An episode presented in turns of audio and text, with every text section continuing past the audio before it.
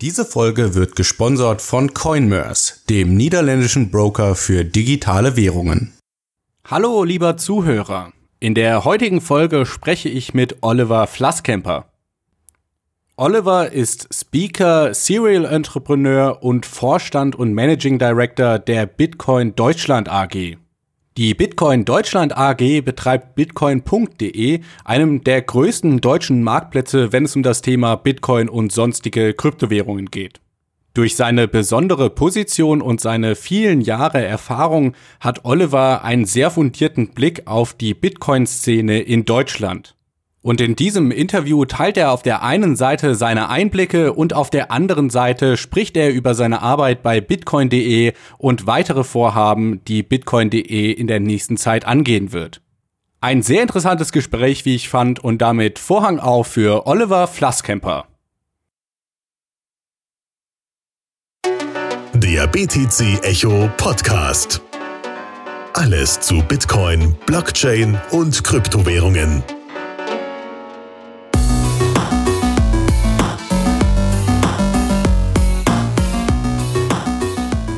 Herzlich willkommen zum BTC Echo Podcast, eine Folge mit einem Gast und zwar habe ich hier den Oliver Flasskemper mit mir. Hallo Oliver. Ja, guten Morgen, hallo. Äh, du bist ja ein, ja ein großer Name im deutschen äh, Blockchain- und Bitcoin-Bereich und deswegen müssen wir dich natürlich auch im Podcast haben. Ähm, in deiner Biografie steht, dass du ja gerade der Vorstand und Managing Director von der ähm, ja, stellvertretend für die äh, Bitcoin Deutschland AG ist, die ja auch bitcoin.de mhm. macht. Kannst du dich vielleicht kurz selber vorstellen und so sagen, ja, was du machst? Ja, ähm, ja wir betreiben bitcoin.de, haben wir 2011 äh, gegründet, zusammen mit ja, mehreren Mitstreitern im Team, macht das ja nicht alleine. Und äh, ja, waren damals so verrückt, äh, das ganze Thema relativ früh in Deutschland äh, anzugehen und äh, ja, kämpfen jeden Tag aufs Neue gegen die vielen Hürden, die, die es da gibt, äh, regulatorisch, äh, Geldwäschethemen und all die ganzen Sachen, was man natürlich so als Kunde im Hintergrund alles nicht so mitbekommt. Ähm, und äh, ja, das machen wir jetzt seit gut, ja, seit acht Jahren und äh, haben immer noch Spaß dabei. Äh, freuen uns, ähm, wie sich das ganze Thema Kryptowährung doch über die vier Jahre immer mehr etabliert und äh, wie viele Chancen das eigentlich noch bietet. Also es ist noch ganz viel, was jetzt noch kommt und da freuen wir uns drauf. Ja, Kannst du mal kurz erzählen, wie du überhaupt auf Bitcoin aufmerksam gewor äh, geworden bist und wie die Reise losging? Ja, also ich habe das erste Mal wirklich äh, von Bitcoin gehört, als ich in einem großen deutschen Nachrichtenmagazin namens Spiegel Online davon las. Also da, wo man denkt, wenn da was steht, ist der Zug aber sowas von abgefahren, da muss jetzt auch nichts mehr machen. Und äh, wir waren damals wirklich ganz am Anfang, also war so Anfang, ja, so Frühjahr 2011 muss es gewesen sein. Und äh, ja, ich konnte gefühlt zwei, drei Nächte lang nicht schlafen, weil mich das so fasziniert hat, elektrisiert hat, dieses Thema Kryptowährung, ein Geld ohne Staat, ohne Zentralbank, ohne Regierung. Das äh, fand ich irgendwie hochspannend und muss natürlich selber dann irgendwie gleich meine ersten Bitcoins kaufen bei den Börsen, die es heute alle nicht mehr gibt, äh, in Japan, in USA, in Polen und äh, ja, habe mich dann gefragt, äh, warum sowas nicht in Deutschland gibt und dass es sowas in Deutschland doch eigentlich auch geben müsste und weil, sagen wir, da Geld irgendwie nach Japan zu schicken, da kam von 100 Euro irgendwie nur 50 an, weil jeder Money Transmitter sich da irgendwie noch eine Scheibe über weggeschnitten hat. Und das war so die Geburtsstunde von Bitcoin.de, dass wir gesagt haben, oder ich dann gesagt habe, Mensch, lass uns da doch mal was zusammen machen und einen Marktplatz in Deutschland aufbauen. Und das haben wir dann getan. Wir haben ja vorher schon einige Marktplätze aufgebaut. Äh, Thema Werbung, Thema Content, Preise, Produkte, ähm, also oder Produkte mit den entsprechenden Preisen. Da dachten wir, Marktplätze können wir, das machen wir einfach mal. Und da war das Thema auch noch nicht reguliert. Also die BaFin hatte seinerzeit da sich noch nicht zu geäußert. Ähm, und das kam dann so ein gutes halbes Jahr, nachdem wir gestartet waren, dann, dass die BaFin das erste Mal dann meinte, ja, hm, aus unserer Sicht ist das Ganze erlaubnispflichtig. Und äh, ja, so sind wir erstmal gestartet. Und nachdem dann ähm, irgendwann die Einschläge der Regulierer äh, näher kamen, haben wir uns dann einen Partner gesucht äh, in der Form der Fido Bank, mit der wir das jetzt schon seit vielen Jahren ja zusammen ähm, beackern das Feld und äh, die also als Bankpartner im Hintergrund stehen und wir sind quasi vertraglich gebundener Vermittler. Und ähm, das heißt, ähm, die, der, der reine, der, die Anlagevermittlung, der Handel läuft ähm, über die Fido Bank und äh, wir haben jetzt aber selber dann über die Bitcoin Group, die dann ja äh, ein paar Jahre später dann dazu kam, ähm, die auch an der Börse notiert ist, dann noch äh, ein paar ähm, Beteiligungen sind ein paar Beteiligungen eingegangen an regulierten Instituten, einem Anlagevermittler und jetzt vor einem guten Dreivierteljahr dann auch an einer Bank, an der Wertpapierhandelsbank in Frankfurt, äh, über die wir jetzt in Zukunft immer mehr machen werden. Also Stichwort Geldautomaten, Zahlungsdienstleistungen und auch ja mal, das ist so der ganz, das ganz große Ziel, eine richtige Börse zu etablieren in Deutschland, also eine richtige Kryptowährungsbörse, weil momentan ja, läuft es eben als Marktplatz. Das ist auch ganz charmant und hat Vorteile, aber so für die Power Trader, für die wirklich großen Volumen, ähm, ja, ist das nicht ganz so praktikabel. Deswegen ist das so das, das große Ziel, ähm, da eine, ja, eine, eine, eine Art Börse zu etablieren. Wobei Börse muss man immer vorsichtig sein, weil in Deutschland gibt es das Börsengesetz und äh, sowas werden wir sicherlich nicht auf die Beine stellen, also eine richtige Börse zu etablieren im Sinne, im Sinne des Börsengesetzes, sondern ähm, das wird wahrscheinlich anders gestaltet werden. Ähm, aber am Ende ist es ja für den Kunden entscheidend, dass es für ihn, sage ich mal, sich wie eine Börse anfühlt, äh, sprich ich dort Geld überweisen kann und dann mit diesem Geld, was dann dort liegt, auch äh, den Handel betreiben kann dann. Genau. Okay, cool. Also aktuell läuft es ja so, dass man ähm, die Bitcoin bei bitcoin.de hält. Und die, was ist jetzt der Unterschied zwischen dem und der Börse? Also grundsätzlich ist es so, was die Bitcoins angeht, dass die auch weiterhin bei uns liegen können, nicht müssen. Ja, also das, äh, man kann ja nach dem Kauf sofort abziehen, werden wahrscheinlich sogar ähm, das bald äh, so gestalten, dass man im Prinzip ähm, schon beim Einstellen des Kauf der Kaufanfrage direkt eine Adresse angeben kann, auf denen die äh, gekauften Kryptos dann überwiesen werden sollen. Das heißt dann quasi direkt nach ähm, erfolgreichem Kauf äh, wandern dann die Bitcoins auch ins, ins, eigene Wallet, dass man so gar nicht erst noch extra auf Auszahlen drücken muss. Ähm, das geschieht dann quasi automatisch. Und ähm, es ist ja so, dass ab 1.1. das Thema Kryptoverwahrung, da ist Deutschland wieder mal Vorreiter, also das einzige Land, was das ganze Thema ähm, in der Europäischen Union reguliert. Malta hat das zwar jetzt auch so halb, aber im Grunde genommen äh, gibt es nur ganz wenige, äh, die da bisher überhaupt was gemacht haben. Das heißt, ab 1.1. wird jeder, der Wallets anbietet für kryptografische Schlüssel, eine Erlaubnis der BaFin benötigen. Und ähm, da wird es die Möglichkeit geben für Bestandsunternehmen, ähm, ja, eine Übergangsfrist zu nutzen, sodass man dann erstmal weitermachen kann und äh, spätestens dann zu Mitte nächsten Jahres einen Erlaubnisantrag Antrag eingereicht haben muss. Und bei der BaFin und Bundesbank so, das heißt, ähm, und, und genau, und es wird quasi eine neue Firma dafür gegründet werden müssen, weil eben das Krypto-Verwahrgeschäft nicht mit anderen Finanzdienstleistungen vermischt werden darf. Hintergrund ist sehr wahrscheinlich, dass man sagt, dass wenn es mal bei einem Kryptoverwahrer zu einem ja, Hack kommt oder also irgendeiner Form halt Kryptowerte verlustig werden, dass das nicht auf andere Finanzdienstleister ähm, oder auf die anderen Finanzdienstleister überschlagen soll ähm, dass also eine Bank zum Beispiel, die jetzt mit einem auch Kryptoverwahrung anbietet, dann nicht, dass die Bank nicht automatisch da betroffen ist und die Guthaben der Kunden und so. Das macht in dem Bereich Sinn, wenn es um reine Kryptounternehmen geht. Da sind wir auch gerade in der Diskussion noch mit dem Gesetzgeber und dem Referenten da im Ministerium und so, macht es aus unserer Sicht keinen Sinn, weil im Grunde genommen dann ja die Assets, die der Betreiber der Börse hat, im Grunde genommen diesem Kryptoverwahrer entzogen werden und beim Hack quasi die Kunden gar nichts mehr bekommen. Ja? Also auch nicht mal dann theoretisch zumindest profitieren würden ähm, von den Werten, die jetzt die Börse, also eigene Kryptos, die die Börse hält, die sind dann nicht zwangsläufig dann Haftungsmasse beim Kryptoverwahrer. Das kann man natürlich dann auch so gestalten, dass dann doch irgendwie die eigenen Kryptos dann mit äh, in die Gesellschaft des Kryptoverwahrers gehen. Aber eigentlich macht es für reine Kryptounternehmen keinen Sinn, das zu trennen, sondern das sollte eigentlich in einer Hand bleiben. Bei Banken und anderen Finanzdienstleistern kann ich es verstehen. Naja, aber das wird eben dazu führen, dass ähm, ja, es schwieriger werden wird, auch für Startups Dienstleistungen anzubieten in dem Bereich, für, ähm, für, für Kunden, also Wallets anzubieten oder überhaupt Dienstleistungen, wo in irgendeiner Form Wallet im Hintergrund ist Also die werden sich dann entweder selber um eine Erlaubnis bemühen müssen oder eben mit einem Dienstleister zusammenarbeiten, der über eine Erlaubnis verfügt. Das bietet für uns dann vielleicht wieder Chancen, weil wir werden auf jeden Fall eine Erlaubnis beantragen ähm, und können dann gegebenenfalls eben anderen dann auch unsere Wallet-Dienstleistung mit anbieten. Aber grundsätzlich freut es uns nicht, dass es so krass reguliert wird. Ähm, dass da tut sich aus meiner Sicht der Regulierer auch nicht wirklich oder auch die Politik nicht wirklich einen Gefallen, weil ähm, letztlich am Ende kann niemand auf dieser Welt zu 100 Prozent sicherstellen, dass Kryptowerte verloren gehen oder irgendwie ähm, ja, gestohlen werden, ob von intern, von extern, also hundertprozentige Sicherheit kann niemand bieten. Ähm, und ähm, ja, und insofern ist das so eine Scheinsicherheit, ja, die da jetzt, glaube ich, ähm, geboten wird. Sicherlich wird der Regulierer, sprich BaFin und Bundesbank, genau drauf schauen, äh, welche Prozesse da im Hintergrund sind und dass die eben mal, vernünftig sind nach dem aktuellen Stand der Technik.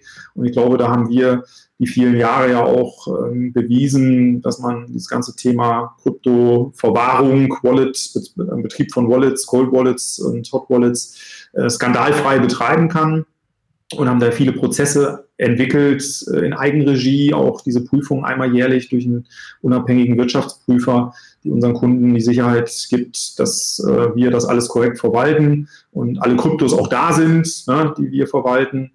Ähm, also da haben wir vieles getan, auch ohne dass, dass wir dazu verpflichtet waren. Insofern glaube ich, haben wir da sehr gute Voraussetzungen jetzt.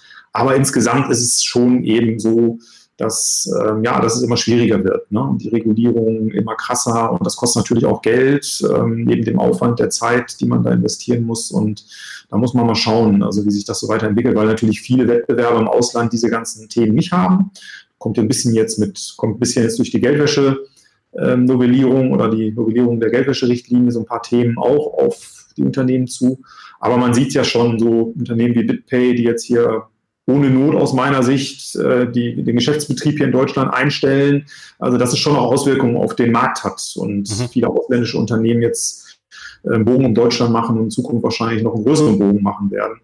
Ähm, das sehe ich ja auf der einen Seite mit dem lachenden Auge, weil es für uns vielleicht Chancen bietet, aber auf der anderen Seite auch mit dem weinenden, weil ich glaube, wir brauchen noch viel mehr Infrastruktur und ähm, ja, Wettbewerb belebt bekanntlich das Geschäft. Insofern finde ich das jetzt nicht nur gut, sondern sehe auch einfach die Gefahr, dass es einfach viel zu wenig Unternehmen gibt, äh, die auch ein bisschen Gewicht in die Waagschale mitbringen, wenn es jetzt darum geht, auch mal ja, mit der Politik zu sprechen und, und mit dem Regulierer. Und ähm, da ist es, glaube ich, besser, wenn es ein paar mehr Unternehmen gibt in Deutschland. Ja.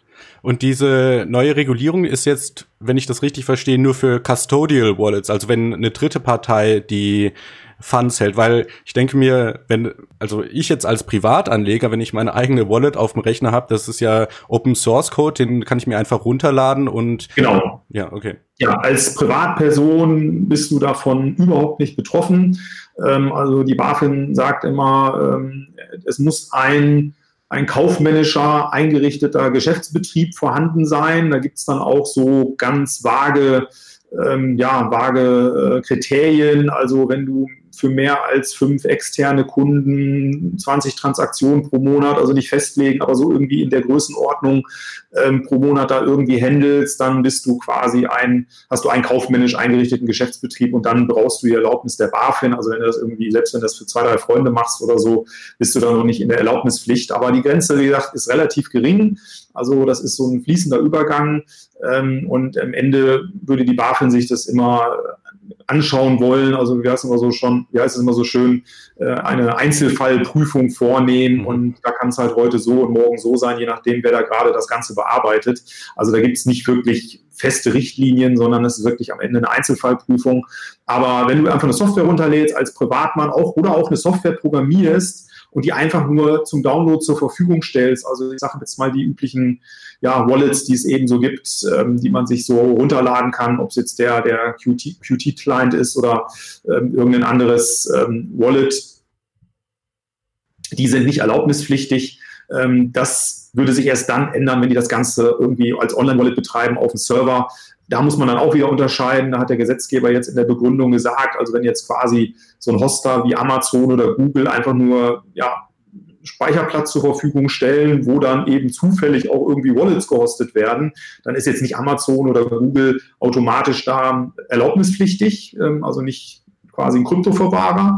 Wenn aber jetzt irgendein Unternehmen da wäre, was spezifisch quasi für den Betrieb von Wallets da irgendwas anbietet, dann wären die eben erlaubnispflichtig. Ne? Also mhm. das ist dann, da steht dann eine Gesetzesbegründung drin. Also es wird da schon unterschieden, ähm, aber im Endeffekt ist es so, dass so Unternehmen wie zum Beispiel Blockchain.info, die ja, Hosting-Dienstleistungen im Endeffekt anbieten, also Online-Wallets anbieten, die wären, wenn sie aktiv ihre Dienstleistung in Deutschland bewerben würden, erlaubnispflichtig, solange das dann nur im Rahmen der sogenannten passiven Dienstleistungsfreiheit erfolgt.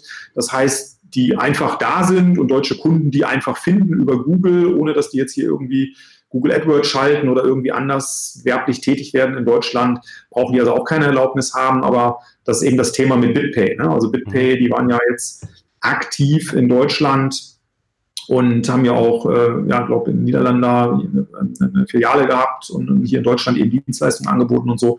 Und äh, da ist man halt schon relativ schnell in der Erlaubnispflicht und den Fängen des Regulierers hier in Deutschland, äh, weil man sich halt zielgerichtet an deutsche Verkehrskreise richtet und dann eben automatisch eben auch regulierungspflichtig hier und erlaubnispflichtig in Deutschland ist. Ne? Also es ist ja, ist, äh, ist wirklich ein Dschungel und ähm, also selbst wenn man sich da wie ich oder auch bei uns aus dem Team viele quasi jeden Tag irgendwo beschäftigen, erlebt man immer wieder äh, immer wieder neue äh, Überraschungen, weil irgendwie das ist wirklich also hochkomplex mittlerweile und die Zusammenhänge, ähm, da ja, braucht man auch am Ende dann äh, Rechtsberater, also Rechtsanwälte, Steuerberater, weil Steuer, Steuerthemen kommen natürlich auch noch dazu. Ja, sind wir auch gerade noch da in so einem Thema mit drin, Umsatzsteuer ja oder nein und so. Da sind schon wirklich viele Dinge, die man beachten muss und es gibt ja, viele Rechtsanwälte, die zu Stundensätzen ab 250 Euro aufwärts, äh, Grenzen nach oben quasi gibt es nicht, einen gerne beraten und da helfen und naja, also wirklich auch Experten muss man sagen, also die sind ihr Geld auch wert, aber es ist natürlich dann für Startups einfach schwierig, äh, überhaupt da was zu machen, weil das einfach dann, ja, es kostet einfach viel Geld. Ne? Also eine, eine Erlaubnis in Deutschland zu bekommen, kostet viel Geld, die zu pflegen, also laufend quasi zu haben und alles das zu machen, was der Regulierer fordert, kostet dann nochmal mindestens genauso viel Geld. Also es ist, äh, ist schwierig dann für Startups. Ja, also würdest du sagen, dass das auch so der einer der Hauptgründe ist, warum jetzt Bitcoin.de eigentlich relativ unangefochten äh, so der deutsche Marktplatz ist, einfach weil die Regulierungen zu erdrückend jetzt gerade für junge Unternehmen sind? Ja, also ich denke schon, ich habe immer gesagt, ich hab, hätte nie gedacht, nie gedacht, dass wir quasi bis Anfang des Jahres, seitdem ist ja die Börse Stuttgart damit Bison auch in Deutschland aktiv, hätte nie gedacht, dass es so viele Jahre dauert, mhm. bis wir den ersten Marktbegleiter kriegen, äh, wenn man es mal so nennen will. Also der erste Wettbewerber im Grunde genommen da auftaucht, hätte ich nie gedacht. Aber ja, ich sage mal, es muss ja irgendeinen Grund geben, warum das so ist. Und der Grund, glaube ich, liegt schlicht und ergreifend darin, dass es einfach äh, zumindest in der Vergangenheit quasi aussichtslos war, äh, ohne einen Bankpartner im Hintergrund äh, eine Erlaubnis zu bekommen. Bitbond äh, hat's ja, hat ja, war ja so das erste Unternehmen in Deutschland, was dann eine echte Krypto-Erlaubnis bekommen hat. Im Grunde genommen durften ja vorher auch schon alle Banken, Anlagevermittler oder Wertpapierhandelsbanken in dem Bereich was tun. Aber ja, es war halt nicht wirklich gerne gesehen. Also das ganze Thema Krypto war jetzt nichts, wo sich, glaube ich, die Politik oder auch der Regulierer drum gerissen hat. Ähm, irgendwann konnte man sich da nicht mehr wehren, weil man einfach festgestellt hat, okay, es gibt einfach viele, die wollen da was machen und ähm, oder auch gesehen haben, dass man es ja skandalfrei machen kann. Ähm, und dann hat der, ja, der Gesetzgeber irgendwann glaube ich, sich dazu entschieden, jetzt eben diesen Weg voranzuschreiten und auch ja, sich verstärkt darum zu kümmern. Jetzt gibt es ja Eckpunktepapiere, jetzt gibt es die ersten Gesetzesentwürfe. Also Kryptowerte werden erstmals jetzt ins Kreditwesengesetz aufgenommen. Das war ja vorher nur so eine, so eine Krücke mit den Rechnungseinheiten, die ja dann Kammergericht Berlin hat es ja entschieden, äh, zumindest als erstes Gericht, äh, sehr, auf sehr tönernen Füßen stand und das ist jetzt eben Grunde genommen als eigene Finanzdienstleistung oder als, eigene, als eigenes Finanzinstrument mit aufgenommen wird im KWG, zeigt ja, äh, dass man einfach, glaube ich, auch seitens der Politik akzeptiert hat, dass Krypto, Krypto gekommen ist, um zu bleiben und nicht wieder verschwinden wird so schnell oder wahrscheinlich sogar gar nicht. Ähm, und ähm, ja, und man eben auch seitens des Regulierers äh, jetzt nicht mehr äh, das Ganze ein bisschen, ganz bisschen wohlwollender betrachtet als, glaube ich, noch vor Jahren, wo man eher das eigentlich nicht haben wollte. Das ist zumindest mein Bauchgefühl. Ja, mhm. also das wird wahrscheinlich offiziell keiner so sagen, aber äh, ich glaube, ohne unseren Bankpartner Fidor äh, hätte es uns nicht gegeben. Also wenn wir, glaube ich, 2012 dann ähm, ja, versucht hätten, eine eigene Erlaubnis zu beantragen, äh, hätte das nicht funktioniert. Bin ich mir relativ sicher. Wir haben es ja nicht probiert, aber ich bin mir ziemlich sicher, es hätte nicht funktioniert. Und ähm, ja, jetzt ist es eben so, es gibt ein paar Unternehmen und Börse Stuttgart ist jetzt auch nicht irgend, irgendwer. Ja, das ist ja wirklich auch, ähm, ja, ich würde nicht sagen Dinosaurier oder wenn Dinosaurier, dann im positiven Sinne, also wirklich ein etablierter äh, Player am Markt äh, mit viel, viel Erfahrung über Jahrzehnte. Äh, und wenn die sich dieses Themas annehmen, glaube ich, dann, ja, dann, dann zeigt das schon, ähm, wie, wie erwachsen das eigentlich, wie erwachsen das Ganze geworden ist und dass man, glaube ich, damit rechnen muss, dass jetzt noch viele weitere kommen werden in der Zukunft, ähm, die sich damit Krypto beschäftigen werden und die eben auch dann den Aufwand auf sich nehmen, Erlaubnis zu beantragen und ja, und Geschäft machen. Mühlen malen sehr langsam, aber stetig und äh, das gibt mir auch Hoffnung und eigentlich auch Bestätigung, dass wir da auf dem richtigen Weg sind und eben ja äh, nicht aufgeben dürfen, weil manchmal ist es wirklich anstrengend und ja und auch nicht schön, weil ja. dann doch die Knüppel, die man dann so zwischen die Beine geschmissen kriegt, ähm, ja schwierig ist einfach. Ne? Aber ja, am Ende nach langer Wartezeit wird man dann doch belohnt und äh, insofern muss man einfach die Geduld mitbringen. Ja. Ähm, auch noch äh, zum Punkt von der äh, von der Regulatorik. Jetzt ist ja Geldwäsche immer ein großes Thema, wenn es um Kryptowährungen geht. In den USA zum Beispiel ähm, gibt ja den Anbieter Coinbase, der auch ähm, Chain-Analyse betreibt, um gegebenenfalls schon ja äh, Bitcoin aus fragwürdigem Hintergrund zu identifizieren und da gegebenenfalls die Konten schon einzufrieren. Ist es bei bitcoin.de beziehungsweise in Deutschland auch schon so oder äh, wie sieht da die Lage aus? Ähm, ja und nein. Also ich sage mal, einzelfallbezogen, ähm, sage ich mal, bedienen wir uns auch solcher Instrumente, haben da, sage ich mal, ja, ein kleines eigenes Tool, aber arbeiten auch mit Dienstleistern zusammen, weil wir natürlich jetzt spätestens selber spätestens äh, ab 1.1. dann auch ähm, ja, Verpflichtete sind im Sinne des Geldwäschegesetzes und dann äh, verpflichtet sind, einfach solche Überprüfungsmaßnahmen auch durchzuführen.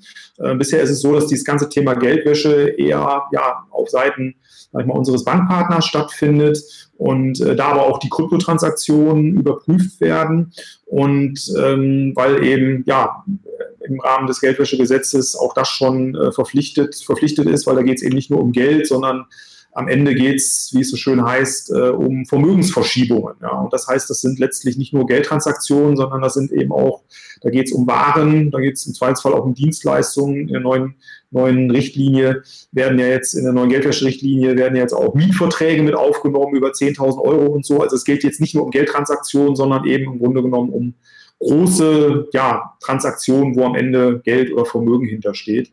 Und äh, insofern, die Einschläge kommen auch da näher und ähm, es wird sicherlich auch so sein, dass dass nicht nur Bitcoin.de, sondern jede Börse, weil die Geldwäscherichtlinie gilt zum Beispiel auch für ganz Europa, ja, also auch mhm. Börsen, Bitstamp ähm, und Co. Äh, werden also in Zukunft ähm, diese Überprüfung dann vornehmen müssen die sie im Prinzip jetzt eh schon vornehmen. Also wer bei Bitstamp mal größere Beträge gehandelt hat, ähm, der kennt die langen Mails mit den vielen, vielen Fragen, die dann kommen. Ja, woher kommt das Geld, was du uns da gerade überwiesen hast? Und weiß man nach, aus welchen Quellen? Und ist das eine Erbschaft oder hast du Aktiengewinne gemacht? Und wenn ja, dann schick mal die, die Quittung und so. Also das ist ja schon sehr, sehr umfangreich, was da jetzt schon passiert, auch bei anderen und wird auf jeden Fall nicht weniger werden. Ja, es mhm. wird eher mehr werden. Und, und wenn man eben, ich habe schon vor Jahren gesagt, auch als mal dieser in Anführungsstrichen Skandal mal aufpoppte, von wegen hier bitcoin.de gibt da Userdaten weiter an Behörden und so, ähm, habe ich immer gesagt, wer hier in Deutschland Geschäft machen will, der muss eben nach den Regeln spielen. Und äh, ich sage mal, am Ende sind es überall am Ende Menschen, am, am, am,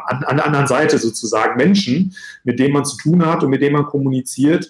Und ähm, naja, und dann ist es auch ein Geben und Nehmen, so, weil wir brauchen durchaus auch mal die Mithilfe von Behörden, wenn es darum geht, dass irgendwelche Power-Trader ähm, unberechtigt irgendwie unter Verdacht geraten, da an irgendwelchen Geldwäschethemen beteiligt zu sein oder so, wo es darum geht, dann auch mal einen Staatsanwalt zu haben, den man aufklärt, dass eben man die Personen, die da so handeln, auch, dass man die nicht alle in einen Topf wirft, sondern dass man da unterscheiden muss. Ja, und da braucht man dann also auch mal Wohlwollen oder zumindestens ja, die Bereitschaft auch mal ein bisschen genauer hinzusehen und nicht direkt einfach Tabula rasa zu machen und auf alles draufzuhauen, was sich da irgendwie bewegt.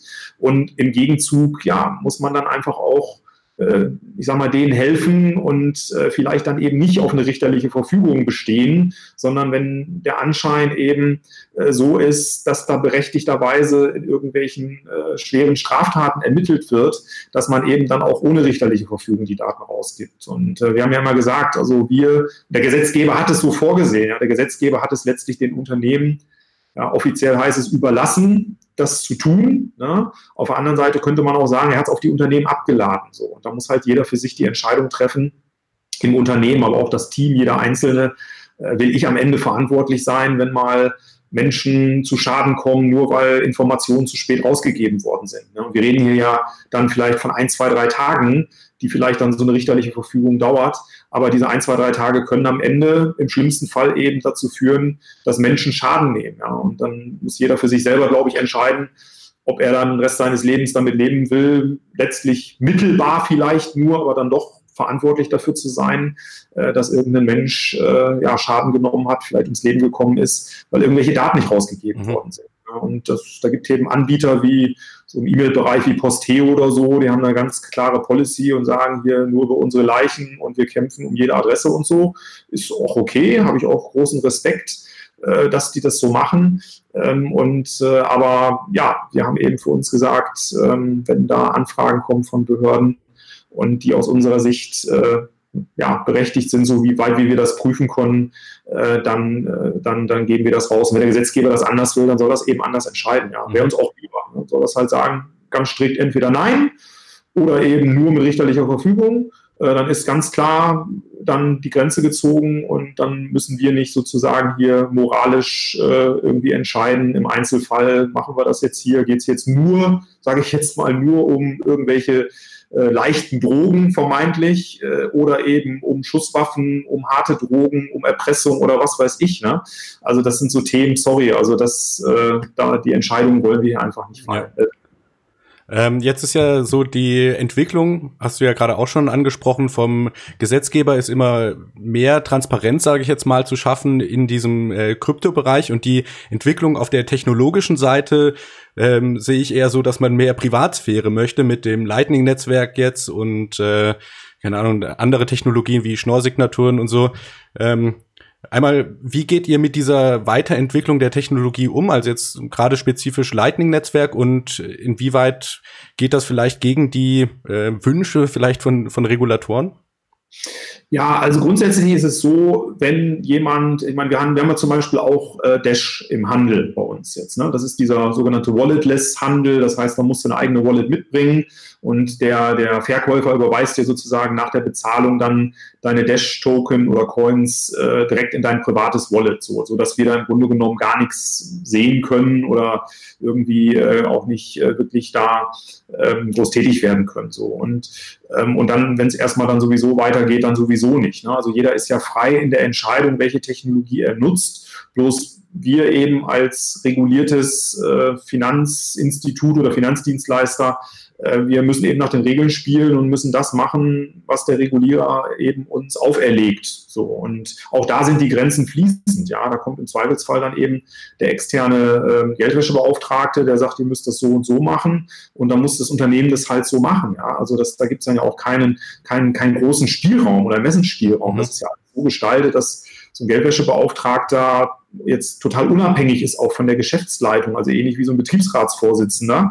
Also der hat ja wirklich weitreichende Rechte und ähm, ist jetzt eben unabhängig von der Geschäftsleitung und kann da ähm, ja Dinge auch über die Geschäftsleitung hinweg bestimmen und, und wenn er eben sagt, so das ist nicht in Ordnung, dann, dann ist es halt, dann muss es halt anders gemacht werden. Also ähm, deswegen, ich sage mal grundsätzlich, ich habe vollstes Verständnis dafür, dass jemand ähm, Privatsphäre möchte und dann eben auch jetzt vielleicht nicht mehr in Bitcoin macht, sondern in andere Kryptos geht, weil er eben dort ähm, eine größere Wahrscheinlichkeit hat, auch weiterhin äh, privat zu bleiben und dass nicht jede Transaktion nachvollzogen werden kann oder Lightning-Netzwerk äh, ist ja auch ein Thema. Also ich, da kann ich auch noch mal kurz vielleicht was zu sagen, weil Grunde genommen ist das Lightning-Netzwerk ja mal geschaffen worden, um ja das Bezahlen wieder attraktiver zu machen, ja, also als, als Payment Channel oder Payment Netzwerk.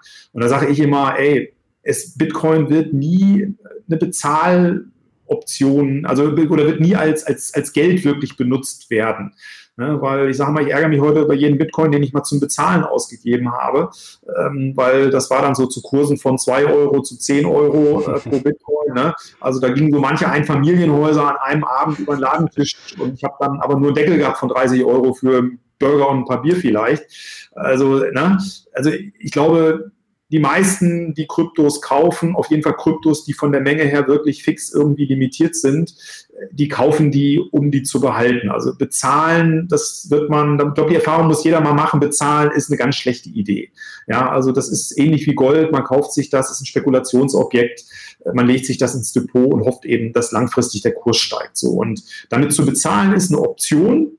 Und ich sage mal, in Ländern, wo es kein anderes Geld mehr gibt oder wo das das staatliche Geld praktisch wertlos ist, da habe ich dann auch keine Alternative. Da muss ich dann sogar mit Kryptos bezahlen, also weil ich konsumieren will, weil ich mhm. Lebensmittel kaufen will, keine Ahnung, äh, Benzin tanken. Äh, ne? Das heißt, ich, ich, ich muss dann auch Kryptos hergeben, um damit zu bezahlen. Aber ich sage mal, in Ländern wie zum Beispiel Deutschland oder der Europäischen Union, Euroland, wo es andere, und jetzt vorsichtig, schlechtere Währungen gibt, ja, mit denen ich bezahlen kann, äh, werde ich das auch tun. Ja, also Menschen nehmen immer das schlechtere Geld, um damit zu bezahlen. Das schlechtere Geld ist in dem Fall halt das, was inflationiert. Ja, und zwar planmäßig inflationiert. Der Euro soll ja eine planmäßige Inflationsrate haben von zwei Prozent. Aktuell liegen wir irgendwo äh, bei 1,7, glaube ich, in Deutschland, so im Monats Vor Vorjahresmonatsvergleich. Das heißt also, die angestrebte Inflationsrate liegt bei zwei Prozent. Das heißt, der 100-Euro-Schein, den ich heute in der Tasche habe, ist mit an nahezu äh, grenzender Wahrscheinlichkeit nach einem Jahr nur noch, hat nur noch Kaufkraft von 98 Euro. So. Und das ist bei Kryptos eben anders. Ja, langfristig gesehen sind die so ausgelegt, dass die eben deflationär sind und dass der Wert langfristig nur steigen kann und deswegen wird da tendenziell nicht mit bezahlt werden. Das heißt, Lightning-Netzwerk ist aus meiner Sicht, wird kein Payment, groß, großartiges Payment, äh, kein Payment-Netzwerk oder Payment-Channel werden, sondern es wird im Endeffekt ähm, dazu dienen, um eben ähm, ja abseits der Bitcoin-Blockchain Transaktionen durchzuführen, die dann eben nicht, nicht sofort gesehen werden können. Ja. Mhm. Und äh, deswegen ähm, glaube ich, ist das auch mehr ein Tool, um eben äh, ja, Bitcoin-Transaktionen äh, zu anonymisieren wie denn am Ende da jetzt ganz viele Transaktionen zu machen. Deswegen bin ich auch total entspannt, äh, ich glaube, so viele Hardforks wird es bei Bitcoin nicht mehr geben, weil es gab jetzt ein paar und insofern alle, die mal laut geschrien haben, hier, wir brauchen mehr Transaktionen oder keine Ahnung, irgendwelche anderen Features, äh, die haben jetzt ihre Forks und können auch Forks vom Fork machen, wenn sie wollen, ja. Aber Bitcoin hat, glaube ich, alles das, was es braucht um die Funktion zu erfüllen, die es braucht, nämlich eigentlich ein digitales Gold zu sein. Ähm, da gibt es alles, also deswegen braucht es nicht mehr Transaktionen geben, deswegen müssen die Transaktionen nicht unbedingt schneller werden aus meiner Sicht. Ähm, das äh, ja, ist alles gut so, wie es ist. Und jetzt hat man noch das Lightning-Netzwerk für die, die, da muss ich jetzt mal gerade hier wegklicken hier, sorry. Ähm, also hat Bitcoin alles das, was es eigentlich braucht um, sag ich mal, ein digitales Gold zu sein. Und das ist es aus meiner Sicht, ein digitales Gold mit Bezahloption. Das ist schon meine Definition. Äh, seit, ja, im Prinzip seit 2012 äh, erzähle ich das. Und ähm, insofern, ja, beobachte ich, das war die Ausgangsfrage, die, äh, oder auch wir jetzt mit bitcoin.de, die technischen Entwicklungen da ganz äh, entspannt und freuen uns über die Dinge, die da kommen. Und wir nehmen jeden Token auf im Handel, der äh, ja einigermaßen seriös ist, der eine gewisse Zeit sich, äh, der sich etabliert hat, eine gewisse Zeit am Markt ist und den vor allen Dingen unsere Kunden handeln wollen. Ja, das ist ja entscheidend. Wir leben am Ende von der, vom, vom, vom Volumen und wir haben nichts davon, irgendeinen, ja, irgendeinen Coin aufzunehmen, der jetzt einfach, wo, wo kein Handelsvolumen da ist, ne, der nicht, nicht häufig gehandelt wird. Und äh, insofern werden wir uns jetzt auch schön angucken, wie ist da die Marktkapitalisierung der verschiedenen Coins und dann sage ich mal, ein Litecoin aufnehmen und ein IOTA und andere mehr. Okay, also das wäre jetzt meine nächste Frage gewesen. Was muss eine Kryptowährung äh, an den Tisch bringen, damit Bitcoin.de sie listet? Und äh, was sind vielleicht so ein paar Kryptowährungen, die in der nächsten Zeit kommen könnten? Genau, also da einfach mal gucken, welche noch nicht bei uns sind und dann mal bei Coin Market Cap so die Liste von oben nach unten runtergehen. Also das ist im Prinzip so, mhm. wie vorgehen. Äh, am Ende wollen wir natürlich, müssen auch Geld verdienen, weil der ganze Betrieb kostet natürlich Geld. Äh, unsere Aktionäre wollen gerne steigende, äh, steigende Zahlen sehen. Also wir sind ja ein Wirtschaftsunternehmen, ist ja keine sag ich mal, keine kein gemeinnützige Veranstaltung hier bei uns, auf jeden Fall nicht direkt, äh, sondern ist ein Wirtschaftsunternehmen und da geht es natürlich darum, auch am Ende ähm, sage ich mal, ja, wirtschaftlich äh, zu operieren und, und, da auch Gewinne zu machen. Und deswegen gucken wir da schon stark danach, was ist das, wo, wo die Wahrscheinlichkeit am größten ist, dass da auch viel Handel dann stattfindet. Und ähm, das ist das, was wir im Prinzip, äh, wie wir vorgehen. Genau. Äh, jetzt musst du wissen, ich bin großer Fan von Monero und jetzt äh, muss natürlich die Frage kommen, wie sieht es bei so privatsphäre-orientierten Währungen aus? Ähm, ist da, ja. macht ihr da prinzipiell einen Bogen drum, weil ihr da eher vorsichtig sein wollt oder? Gar nicht. Also wir haben ja Dash, wie gesagt, schon dabei, mhm. ist ja auch, sag ich mal, eher ähm, ein Coin, der äh, auf Privatsphäre viel Wert legt und der eine ganz andere Vorgehensweise da hat, wie jetzt äh, Bitcoin und andere äh, Kryptos da. insofern, nee, also Monero steht auch mit auf der Liste, wird sicherlich auch mit in den Handel aufgenommen werden. Ähm, vermutlich dann aber auch über dieses Walletless-Modell, weil wir ja einfach gucken müssen, erstmal, also wir werden vielleicht irgendwann auch weitere Wallets anbieten, also auch für kleinere Coins. Aber wir haben gesagt, wir wollen uns erst erstmal darauf konzentrieren, wirklich viele äh, Coins mit in den Handel aufzunehmen und dann gucken wir einfach mal, wie sich das entwickelt und dann bieten wir gegebenenfalls dann auch sozusagen Wallets an, wobei das ja auch immer so eine Sache ist. Ne? Also ich meine, letztlich sind Kryptos mal angetreten, um dezentral zu sein, ja. um eben nicht abhängig zu sein von irgendwelchen Wallet-Anbietern oder Online-Wallet-Diensten von irgendwelchen äh, Börsen und insofern ja, ich meine, wir bieten das Wallet auch nur an, weil es eben praktischer ist für viele Kunden, weil Kryptos, die bei uns im Wallet liegen, äh, von Kunden natürlich tendenziell auch bei uns dann mal wieder gehandelt werden. Ne? Also wenn die erstmal im privaten Wallet sind, ob die dann wieder zu uns kommen, ist dann, glaube ich, weniger wahrscheinlich, wie wenn die schon direkt bei uns liegen mhm. und direkt bei uns gehandelt werden können.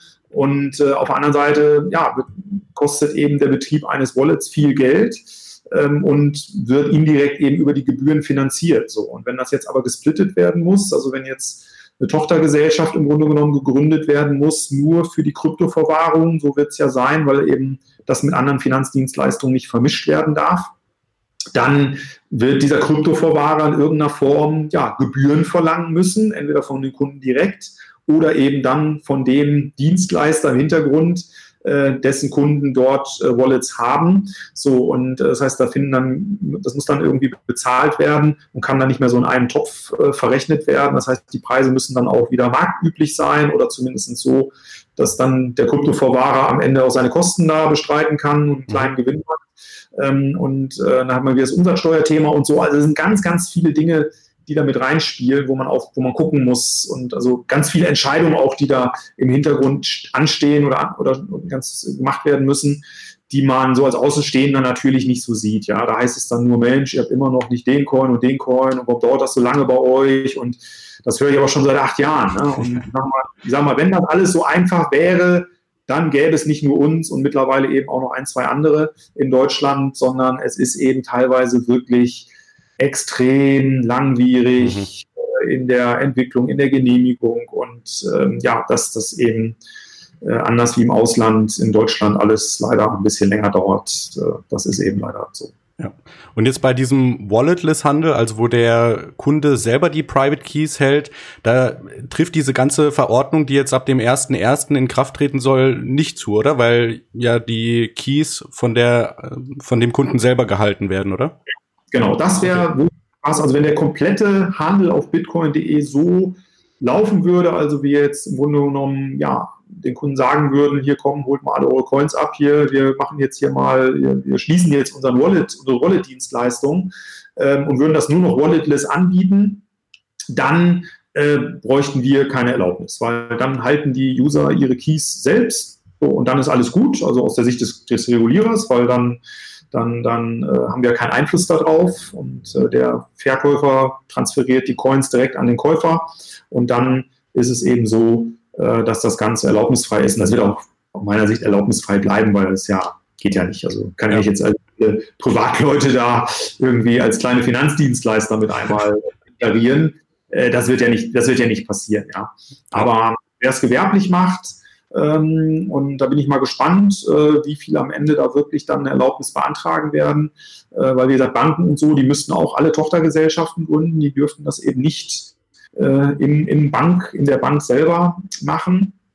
Und, äh, und tragen eben das Risiko, ja, dass dann doch mal was passiert weil wie gesagt, hundertprozentige Sicherheit gibt es nicht. Und äh, aber ist ja völlig klar, ich sage jetzt mal, wenn so eine das Beispiel mal wird nicht passieren wahrscheinlich, aber so eine deutsche Bank jetzt mit einmal sagt, wir machen jetzt auch in Kryptoverwahrung und haben dafür hier eine Tochtergesellschaft gegründet. Äh, wenn da dann was passieren würde, so, ja, da würden irgendwelche Coins abhanden kommen, da ist natürlich völlig klar, dass am Ende die Deutsche Bank dann doch da irgendwie für gerade stehen müsste. Ne? Also ich mhm. könnte jetzt nicht sagen, da tut mir jetzt wirklich leid, die 25.000 Euro unserer Tochter GmbH sind jetzt leider aufgezehrt, äh, sorry, eure Kryptos sind jetzt leider weg, äh, tut mir wirklich leid. Ne? Also das, das geht ja nicht. Also der Reputationsschaden äh, wäre so groß, dass man das immer irgendwie so gestalten müsste, entweder über, ja, über eine Bürgschaft dann doch oder über bereitgestelltes Kapital der Muttergesellschaft, was dann da eben haften würde, oder eben perspektivisch mal über eine Versicherung, die eben dann im Falle des Falles äh, für mögliche Verluste dann einspringt. So, ne? Und beides ist aber derzeit nicht abbildbar. Ja, also mal, wenn dann da Beträge in, ja, in wahnsinniger Höhe, das ist ja auch immer, wie der Kurs sich entwickelt. Das ist auch so. Ich meine, heute sagen wir, sind es vielleicht sagen wir, 100 Millionen, morgen sind es 200 Millionen. Das heißt, also es muss ja dann auch immer ja. entweder Kapital nachgeschossen werden, was dann im, im Falle des Falles haften könnte, oder der Versicherungsvertrag müsste quasi total dynamisch atmen und je nachdem, wie viele ähm, ja, wie viele Kryptos da eben liegen, multipliziert mit dem aktuellen Kurs, damit da eben das entsprechend gesichert wäre. So, und das ja. ist, das ist, glaube ich, alles extrem, äh, ja, das, das, wird, das wird so schnell nicht passieren, weil ich glaube, eine Versicherung, die das versichern würde, die würde sicherlich irgendwo im Bereich zwischen 1 und 2 Prozent des Wertes an Versicherungsprämie haben wollen. Das heißt, wenn ich da äh, ja, Kryptos im Wert von, von äh, 10.000 Euro da liegen habe, dann müsste ich einfach bereit sein, dann irgendwo, ja, Beträge von 100, 200 Euro ähm, im, ähm, im Jahr dann auch an Versicherungsprämie dafür bezahlen zu wollen. Und bei höheren Beträgen, sage ich mal, ja, 100.000 Euro, 1.000 oder 2.000 Euro im Jahr, den möchte ich mal sehen, der das bezahlt. Da gibt es vielleicht den einen oder anderen, aber das ist natürlich wenn man da die, die, sag ich mal, die anderen, die normalen Gebühren, die man so jetzt hat bei der Börse dann dagegen rechnet von irgendwie 0,5, ist das natürlich schon Wort zum Sonntag. Ähm, wenn ich dann ja ein oder zwei Prozent pro Jahr äh, an Versicherungsprämie zahlen müsste. Ne? Ja. Jetzt hast du vorhin schon äh, die Geldautomaten angesprochen und das ist ja auch so eine Thematik, die in Deutschland irgendwie ja jetzt gerade in der letzten Zeit so ein bisschen Fuß gefasst hat, aber auch ähm, lange Zeit, wenn man sich so die Karte von Europa anschaut, wo Bitcoin-Automaten stehen, da war in Deutschland immer so ein schwarzes Loch. Ähm, also gibt's da jetzt auch konkrete Pläne von bitcoin.de Automaten aufzustellen und zu betreiben?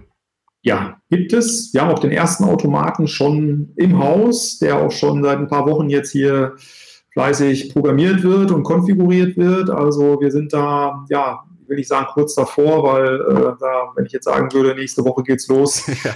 würde, ich, äh, würde ich lügen. Ähm, das kann ich so nicht sagen. Das äh, sag mal, ist fertig, wenn es fertig ist. Wir geben uns Mühe und wollen halt das Ding natürlich so schnell wie möglich als der erste regulierte Automat, der es dann ja wäre, das ist schon so das Ziel, dass wir die ersten in Deutschland wären, weil alle Automaten, die aktuell in Deutschland stehen, aktueller Stand der Dinge oder mein Kenntnisstand, äh, ist ja so, dass die alle in der Grauzone unterwegs sind. Ja, die berufen sich im Endeffekt ja alle auf das Urteil vom Berliner Kammergericht. So, das heißt, diese Automaten haben jetzt noch genau bis zum 31.12. Ja, ich will nicht sagen die Erlaubnis, ähm, aber bis zum 31.12. ist es eben so, dass die BaFin und Bundesbank vermutlich nicht rechtlich gegen die Betreiber dieser Automaten vorgehen würden. Wobei auszuschließen ist es trotzdem nicht, weil die BaFin ja gesagt hat, es ist unsere Verwaltungsauffassung, äh, dass ähm, Bitcoins Rechnungseinheiten sind und dass es erlaubnispflichtig ist und so unabhängig davon, was jetzt da das Berliner Kammergericht entschieden hat. Das war ja auch nur in Anführungsstrichen ein Strafprozess, war jetzt ja kein Verwaltungsprozess oder Verwaltungs, äh, kein Prozess vor dem Verwaltungsgericht. Das heißt, ist für die BaFin überhaupt nicht bindend, was da das Kammergericht in Berlin gesagt hat. Und die halten an ihrer Verwaltungsmeinung fest und an der Verwaltungspraxis. Das heißt, mir ist jetzt aktuell nicht bekannt, ob ähm, die BaFin und Bundesbank gegen die Betreiber der aktuell in Deutschland stehenden Automaten vorgehen. Ähm, vielleicht halten die einfach jetzt auch die Füße still, weil sie sagen, naja, spätestens ab 1.1. nächsten Jahr ist sowieso alles in trockenen Tüchern und dann müssen die ganzen Automaten verschwinden. Also spätestens dann werden die auch dann dagegen vorgehen. Ähm, und das heißt, ab 1.1.2020 wird man die Erlaubnis der BaFin benötigen und zwar aus unserer Sicht für den Eigenhandel ähm, um solche Automaten in Deutschland betreiben zu dürfen. Und ähm, die Eigenhandelslizenz haben wir mittelbar über unsere Beteiligung an der Futurum Bank, die besitzt die Erlaubnis für den Eigenhandel. Und Eigenhandel ist eben ähm, der Handel äh, als Dienstleistung für Dritte, vereinfacht gesagt. Das heißt, immer dann, wenn ich äh, Kryptos äh, kaufe und verkaufe als ähm, Dienstleistung für Dritte oder ankaufe und verkaufe als Dienstleistung für Dritte. Und das ist so ein Geldautomat ja, da stelle ich mich als Dritter davor und will eben dann äh, Kryptos entweder kaufen oder verkaufen. Und dann gibt es am anderen Ende den Dienstleister, der das eben tut. Ne? So, und dann, damit ist das Ganze erlaubnispflichtig und eben ähm, als Eigenhandel. Und um, solche, um eine solche Erlaubnis zu bekommen, äh, brauche ich nicht nur 125.000 Euro ähm, als, als Kapital, äh, mindestens 125.000 Euro, sondern eben auch zwei Geschäftsleiter, die schon Erfahrung mitbringen, also irgendwie im Kryptobereich schon gefühlt seit einem Jahrzehnt was machen, ne? wenn es dann nach einem Regulierer geht. Ähm, das ist eigentlich die größte Hürde, also so zwei Leute zu finden, die dann aus der Sicht der BaFin geeignet sind, äh, sowas zu machen. Und da muss natürlich die ganze Organisation im Hintergrund da sein, äh, Geldwäsche, Monitoring, Compliance, also wirklich, ja, alles das, was man eben so braucht, um eine Erlaubnis zu bekommen. Ähm, und da bin ich mal gespannt, wer sich das wirklich antut. Ähm, mir ist jetzt aktuell kein Unternehmen bekannt, die, die da dran sind. Äh, Würde mich aber nicht wundern, wenn da morgen eins aufploppt und sagt, so, wir machen das jetzt auch. Also beziehungsweise ich glaube, die, die Sutor Bank ist da gerade auch dran an dem Thema. Also es werden jetzt vielleicht ein paar kommen, aber eben jetzt nicht morgen zehn oder ab 1.1.10, mhm. sondern das wird wahrscheinlich zwei, drei sein, vielleicht eine Handvoll im Laufe des nächsten Jahres. Und unser Ziel ist es, das zu schaffen, den ersten Automaten, regulierten Automaten in Deutschland aufzustellen. Und wir hoffen mal, dass das innerhalb der nächsten Wochen dann soweit sein wird. Okay, super. Da freue ich mich auf jeden Fall schon drauf. Ähm, jetzt noch eine, eine, andere Frage. Du bist ja schon ein alter Hase bei Bitcoin, bist schon seit 2011 äh, oder vielleicht sogar noch länger damit dabei. Wie siehst du denn so die mittelfristige Zukunft? Also äh, vielleicht, wo stehen wir in 365 Tagen, also in einem Jahr? Ja, äh, wo stehen wir da? Also wir werden äh, verdammt reguliert sein. Nächstes Jahr, ja, am, am 28. August 2020. Ähm, das heißt, es äh, werden noch weniger Startups in Deutschland was machen. Ähm, die werden wahrscheinlich einige jetzt ins Ausland dann gehen, noch in die Länder, wo das Ganze eben noch ein bisschen liberaler gehandhabt wird. Niederlande, Schweiz, möglicherweise Großbritannien, wobei die auch eher die Zügel da anziehen. Und ähm, ja, wir werden wahrscheinlich einen Bitcoin-Kurs über 20.000 Dollar haben. Da gehe ich mal stark von aus. Also das meine Prognose, dass das jetzt schon im Laufe des Sommers passieren wird, hat sich jetzt nicht ganz bestätigt. Also, dass wir jetzt doch so eine lange Seitwärtsphase noch haben, da hätte ich jetzt nicht mitgerechnet. Aber ich gehe schon davon aus, dass wir uns im Laufe des Rest, im Laufe des Restjahres irgendwo in diese Richtung bewegen werden. Und wenn die 20.000 dann erstmal äh, erklommen sind, also der alte Höchststand erreicht, dann wird es sicherlich auch noch ein bisschen weiter nach oben gehen.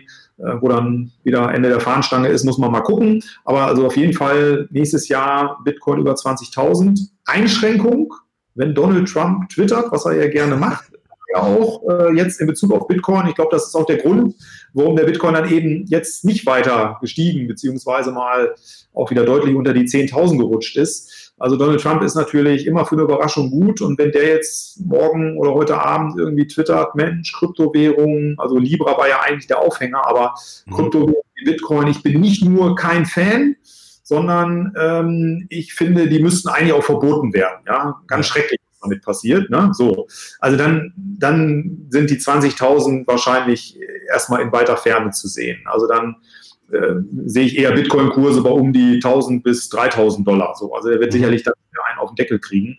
Also das muss man immer berücksichtigen. Der Bitcoin-Kurs ist immer stark davon abhängig, äh, wie weit man ihn denn ziehen lässt. So. Und äh, was man ja auch immer beobachtet, ähm, dass wenn der Bitcoin-Kurs steigt und ich sage jetzt mal, der erreicht jetzt mal demnächst den, äh, ich nehme jetzt mal einfach an, der erreicht jetzt demnächst den alten Höchststand, dann weiß man natürlich jetzt schon, wie die Schlagzeilen aussehen werden, ne, der üblichen Verdächtigen und auch der, der Leitmedien. So, und dann werden natürlich die Stimmen wieder lauter, die sagen, ah, Blase und Gefahr und wie soll das weitergehen und muss man den nicht stärker regulieren und Geldwäsche, Terrorismusfinanzierung, Steuerhinterziehung. Also all die ganzen Themen poppen dann wieder auf und werden dann sehr prominent diskutiert. So, das heißt also, letztlich ist es am Ende immer die politische Keule, die dann den Preis auch wieder nach unten prügelt. Ne? Und natürlich die, sage ich mal, so ein bisschen die selbsterfüllende Prophezeiung, wo man dann sagt, ja, Blase, Blase, Blase. Und dann irgendwann kommt der Erste und sagt, ja, sieht wirklich aus wie eine Blase und verkauft. Und dann kommt der Nächste. Und so, das ist ja, wenn man jetzt zurückschaut, schon fünfmal da gewesen. Mhm. Auch das sechste Mal aus meiner Sicht genauso ablaufen. Also da ist halt nur die Frage, wann und zu welchem, zu welchem Kurs und so, aber eigentlich die, die, die, die psychologischen Faktoren sind eigentlich immer die gleichen. So wie an der Börse auch. Und äh, so, das heißt, da wage ich jetzt keine großartige Prognose, aber ich glaube schon so über 20.000 Dollar. Und ähm, da müssen wir mal gucken, wo es dann drauf hinausläuft. Ja, es wird ähm, trotzdem Unternehmen geben, eben die versuchen von anderen Ländern hinaus, von anderen Ländern aus, Malta und Co. Ähm, hier in Deutschland Geschäft zu machen über dieses Instrument der passiven Dienstleistungsfreiheit. Das heißt, Deutschland wird sich da nicht komplett abschirmen können, sondern die Kunden werden natürlich über die üblichen Kanäle wie BTC, Echo und so äh, da die Wege finden zu diesen Dienstleistern und ihren Dienstleistungen, ähm, sodass da, glaube ich, auch dann irgendwann in Deutschland äh, mehr passieren wird, weil ähm, dann auch man auch in Deutschland erkennt, dass das nicht nur Risiken sind, sondern auch Chancen und wir eben bekannterweise nicht so viele Rohstoffe haben und auch im Bereich Finanzdienstleistungen gut beraten sind, äh, wenn wir uns da nicht abhängen lassen und auch ein bisschen mitspielen. Und ja, das ist so meine, meine Prognose. Wir selber mit bitcoin.de werden dann, da gehe ich mal stark von aus, ähm, eine quasi Börse etabliert haben, wie auch immer wir das dann gestalten können. Wir werden auf jeden Fall, da bin ich mir relativ sicher, nehme ich jetzt hoffentlich nicht so weit aus dem Fenster, aber auf jeden Fall ein paar Geldautomaten in Deutschland betreiben. Ähm, ja, und ähm, darüber hinaus haben wir noch so ein paar andere Features. Es wird die Android-App natürlich bis dahin geben. Wir haben jetzt die iOS-App für bitcoin.de äh, gelauncht, die es jetzt ein paar, seit ein paar Tagen im App Store gibt, ähm, wo man eben dann auch äh, über mobile Apple-Endgeräte dann äh, Bitcoins handeln kann. Und dann die Apple, äh, die Android-App ähm, wird es dann, bin ich mir ziemlich sicher, auch geben. Die wird also aktuell gerade jetzt entwickelt. Und äh, ja, und dann, dann schauen wir mal, was dann noch so kommt. Ne? Wir hoffen dann noch ein paar gute Entwickler äh, mit an Bord nehmen zu können. Also wenn hier gerade vielleicht ein oder andere zuhört, ne? so, äh, wir haben da noch Bedarf. Welche Sprachen sucht ihr genau? Ähm, ja, das ist schon so, sag ich mal, ähm, im üblichen Web-Service-Bereich. Ähm, also ich sag mal, äh, Linux ist da schon äh, natürlich das Thema. Also wir haben schon äh, eher da äh, solche Systeme im Einsatz. Und ähm, aber da will ich jetzt nicht zu viel sagen, äh, weil ja, da muss man mal aufpassen, dann kriege ich wieder einen auf den Deckel. Ich hätte irgendwelche Geheimnisse verraten oder irgendwelche irgendwelche äh, ja, unnötigen Infos gegeben für Leute, die vielleicht jetzt äh, mal auf dem nicht offiziellen Weg versuchen, irgendwie Bitcoins äh, sich auszahlen zu lassen. Ja, okay. Äh, okay, super. Und dann vielleicht noch so als abschließende Frage. Äh, du hast ja viele Erfahrungen generell im unternehmerischen Bereich und jetzt auch gerade im Krypto-Bereich. Was würdest du als Tipp vielleicht angehenden Unternehmern äh, mit auf den Weg geben wollen, die jetzt auch irgendwas mit Blockchain oder Bitcoin oder sonstigen Krypto-Assets machen wollen? Ja, auf jeden Fall ähm, gut beraten lassen. Ja, also ich sag mal, man hat hoffentlich das Geld für ja, den, den, den, die anwaltliche Beratung. Also ohne die kann man eigentlich nichts machen, auch um sich selber zu schützen. Ja, weil man eben relativ schnell im Bereich der Erbringen von unerlaubten Finanzdienstleistungen ist. Und das ist eben leider kein Kavaliersdelikt, sondern es ist einfach eine Straftat. Das muss man jetzt einfach so krass sagen. Ähm, da wird dann vielleicht nicht sofort äh, mit der Artillerie geschossen seitens des Regulierers. Also die haben da, glaube ich, durchaus Verständnis, dass es immer Graubereiche gibt und nicht alles schwarz oder weiß ist. Aber ähm, am Ende, wenn man nicht da völlig in die falsche Richtung laufen will und auch vielleicht viel Geld investieren will, ähm, in die Entwicklung von irgendwelchen Produkten äh, muss man eben auch dieses Thema ähm, ja, mögliche ähm, Erlaubnis und äh, wie man da drankommt und wie man das gestaltet und wie die AGBs dann aussehen. Also das Geld muss man einfach investieren aus meiner Sicht. Also braucht man einfach ein paar gute Berater. Äh, auch für irgendwelche ICOs oder STOs, ähm, auch Blockchain-Projekte ist ja auch, sind auch rechtliche Themen mit dabei. Also erstmal wirklich gut beraten, sich gut beraten zu lassen. Also das ist der wichtigste, wichtigste Tipp, glaube ich. Ansonsten, ja, Geduld mitbringen. Also gerade wenn man dann da was machen möchte und eben in Deutschland äh, braucht man eben Geduld. Äh, das, das dauert alles, bis man da Antworten kriegt ähm, und ähm, ja, die, die der Regulierer dann auch einem da die, die entsprechende äh, Antwort dann äh, gibt, weil wir haben es leider eben nicht so, dass ja, es da so eine Art Beratungszentrum gibt oder, oder irgendwie man sagt, man macht da mal einen Vororttermin mit denen und setzt sich da mal so in lockerer Runde bei Kaffee und Kekse zusammen und bespricht mal so die Geschäftsidee. Das gibt es leider so noch nicht, sondern ähm, die, die Anstalt da heißt ja auch ähm, Bundesanstalt äh, für Finanzdienstleistungsaufsicht. Ja, also und so, so muss man das auch verstehen. Das ist also eher eher eine Art Finanzpolizei wie Beratungsunternehmen. So. Das heißt, man muss wirklich äh, die ganzen Informationen im Grunde genommen im Wesentlichen über Berater sich einholen und, ähm, und dann wird es eben anschließend von der Aufsicht geprüft, ähm, ob das Ganze so durchgeführt werden kann. Ja, ähm, also insofern gute Beratung, Geduld, Kapital ist auch nicht so schlecht, ja, vielleicht auch mitbringen. Also wenn man jetzt irgendwie 10.000 Euro Startkapital hat, ist, glaube ich, schwierig, da irgendwie was zu machen. Ich habe immer gesagt, das Internet ist so genial, weil man eigentlich nicht viel Geld braucht, um irgendwas zu starten. Das ist auch grundsätzlich immer noch so. Also eine Domain zu registrieren, eine Webseite zu bauen, einfach mal 500 Euro bei Google zu investieren in AdWords, um zu sehen, ob das, was ich da jetzt gerade verkaufen will, überhaupt gesucht wird. Also ob es überhaupt eine Nachfrage für gibt.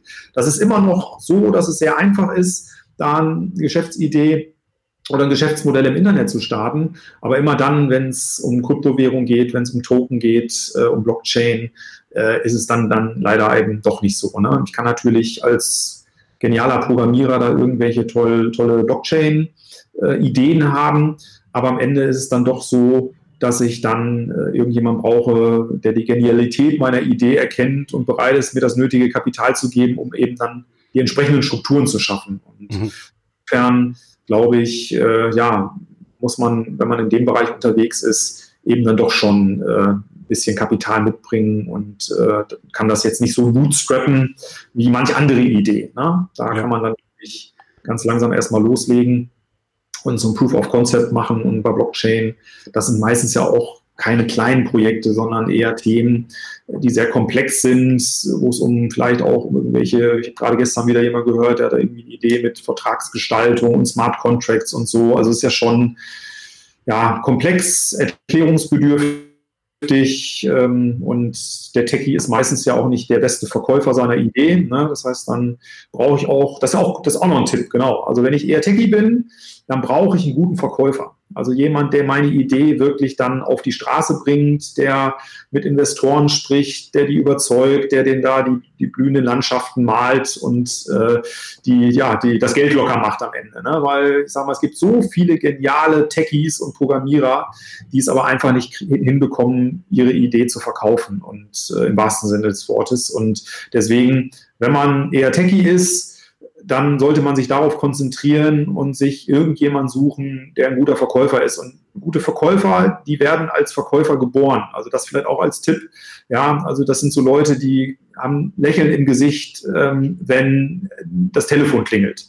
So und wenn das nicht passiert, ja, wenn das nicht passiert, dann ist es kein Verkäufer. So und gute Verkäufer verkaufen heute Wurst, morgen Blumen, übermorgen Photovoltaikanlagen und dann Versicherungen und Autos, egal. Also die können sich ja jedes Produkt relativ schnell reinlesen.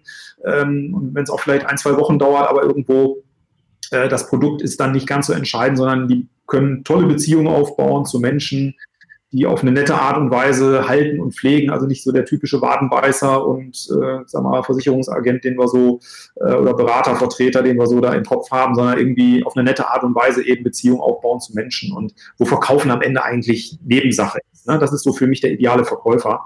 Und den braucht man einfach im Team. Also ich habe für mich so eine Prämisse, dass ich gesagt habe, kein Unternehmen mehr ähm, entweder selber gründen oder auch beteiligen, wo ich nicht diesen Vertriebler sehe, wo ich diesen, diesen, ja, diese Rampensau sehe, der auch präsentieren macht, der auch mal so auf einer Veranstaltung mal präsentieren kann, so einen Pitch machen kann und so. Ne? Das ist dann eben oft nicht so die Sache von Techies. Ausnahmen bestätigen die Regel. Ne? Gibt auch so, sag ich mal, die so ein bisschen als Twitter da unterwegs sind, die geniale Techies sind und gleichzeitig auch Rampensau. Gibt es, aber ist eher selten.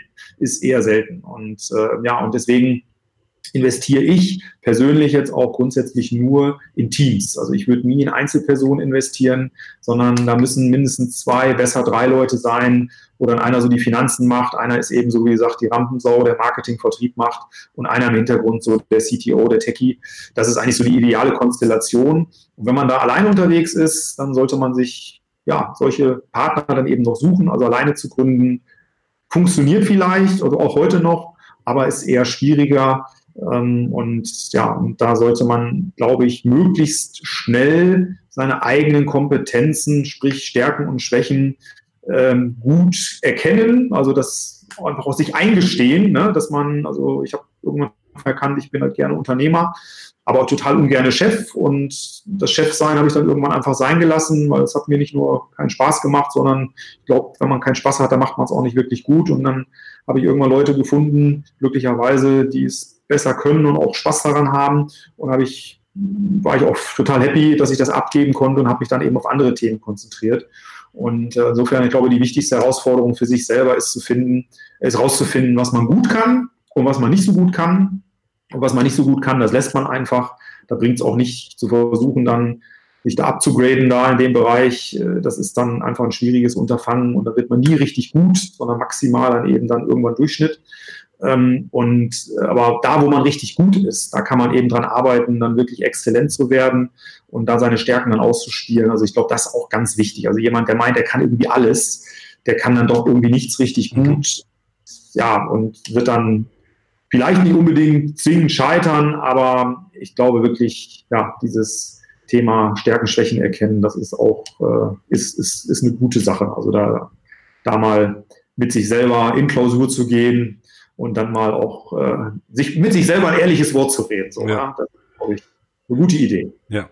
Okay, ja, vielen, vielen Dank, äh, Oliver, für deine Zeit und für die wertvollen Insights. Ähm, also ich habe viel dazugelernt. Ich bin jetzt vor allem gespannt auf die weitere Entwicklung von Bitcoin.de und freue mich auf die ATMs. Das ist so eine Sache, die, ähm, die ich lange vermisst habe und auch die iOS-App werde ich mir direkt mal anschauen. Äh, meine persönliche Erfahrung mit bitcoin.de war immer sehr positiv. Ich finde, dass ähm, ja eine der, das sagt jetzt nicht viel, wenn ich sage, eine der besten deutschen Marktplätze, aber das ist so das, was ich benutze und ähm, ihr macht das ja auch schon seit ich habe auch mal einen zweiten Platz beim Rückenschwimmen gemacht, beim Bundesjugendspielen, da war ich so zehn oder so, äh, sind aber auch nur zwei mitgeschwommen, ja. genau, aber ihr macht das ja seit vielen Jahren schon sehr professionell und Deswegen, lieber Zuhörer, wenn du äh, dir das mal genauer anschauen willst, dann geh einfach auf bitcoin.de, eine sehr leichte Domain, die man sich merken kann. Und ähm, genau, also meinen Segen habt ihr auf jeden Fall und ich bin gespannt, wie es weitergeht. Ähm, ansonsten, lieber Zuhörer, wenn du diskutieren willst, wenn du vielleicht andere Leute finden willst, jetzt gerade wie Oliver gesagt hat, die eher Vertriebler sind oder so, dann kannst du auf jeden Fall bei uns in den Discord-Server kommen. Den Link dazu findest du in den Show Notes oder bei uns auf der Webseite. Und ja, dann hören wir uns in der nächsten Woche. Tschüss, Oliver. Tschüss, mach's gut. Diese Folge wurde gesponsert von Coinmers, dem niederländischen Broker für digitale Währungen. Alles, was das Kryptoherz begehrt, findest du auf btc-echo.de. Bis zum nächsten Mal.